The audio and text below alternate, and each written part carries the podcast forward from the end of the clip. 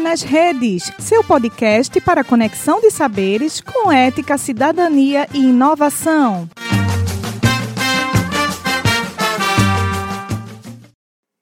Olá pessoal, meu nome é Elson Cavalcante e esse é um podcast autoral de alunos do curso de Medicina da Universidade de Pernambuco, Campus Garanhuns.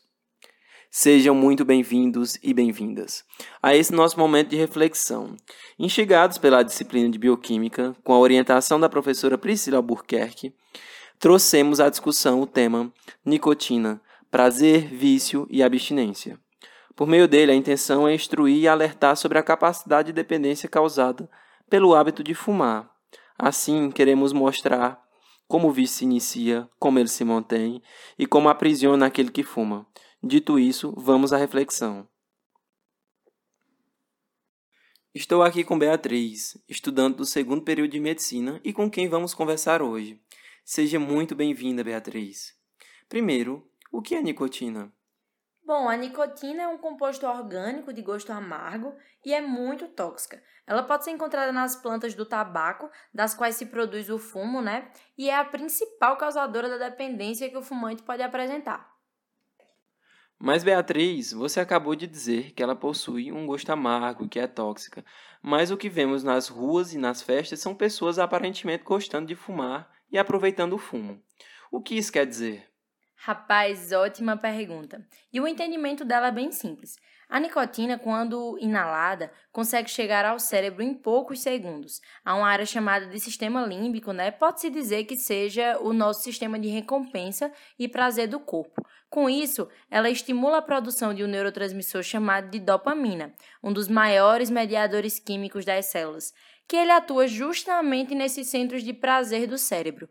Quando aumentadas as concentrações de dopamina, o indivíduo se sente bem e recompensado. Então quer dizer que a dopamina é que provoca a sensação que as pessoas procuram na hora que estão fumando? Exatamente.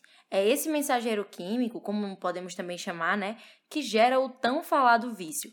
A partir do momento que os níveis de dopamina se elevam em decorrência da nicotina, eles são consumidos e tolerados pelo organismo, Contudo, chega uma hora que eles diminuem, o que faz com que o corpo peça novamente para sentir aquelas sensações experimentadas.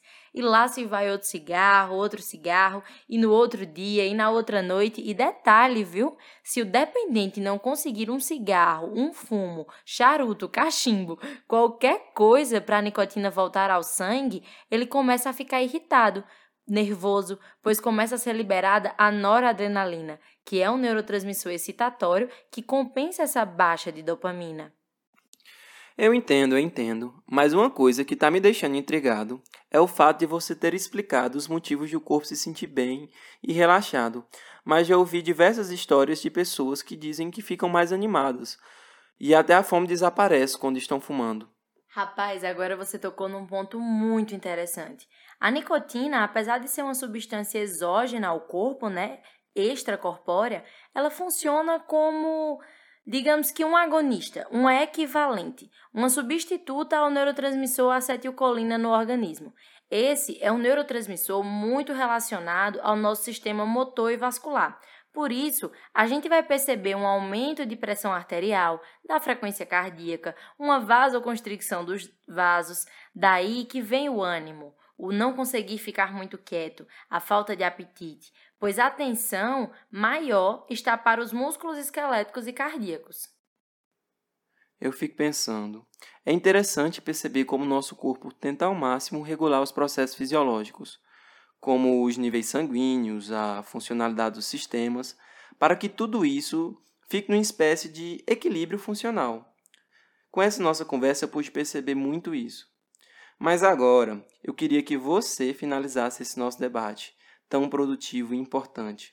Com que você acha que essa nossa geração de jovens, estudantes e futuros pais e mães deveria se ater de toda essa nossa conversa? Então, Elson, depois da gente ter exposto aqui todos esses mecanismos, processos, regulações, eu acredito que o que fica é o entendimento realmente de que a educação e a informação são os únicos caminhos. Eu, como estudante de medicina, espero que os meus futuros pacientes cheguem com queixas inevitáveis, pois todas as outras a educação conseguiu evitar. Espero que tenha sido um debate proveitoso e esclarecedor, que eu tenha me feito entender sobre os malefícios da nicotina e sobre como ela pode nos fazer dependentes. Muito obrigada por esse convite e até a próxima.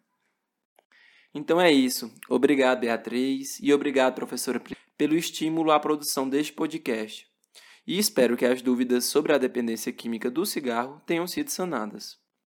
Cigarro pode matar, nicotina vicia, mas a informação salva. Obrigado a todos e até um próximo encontro.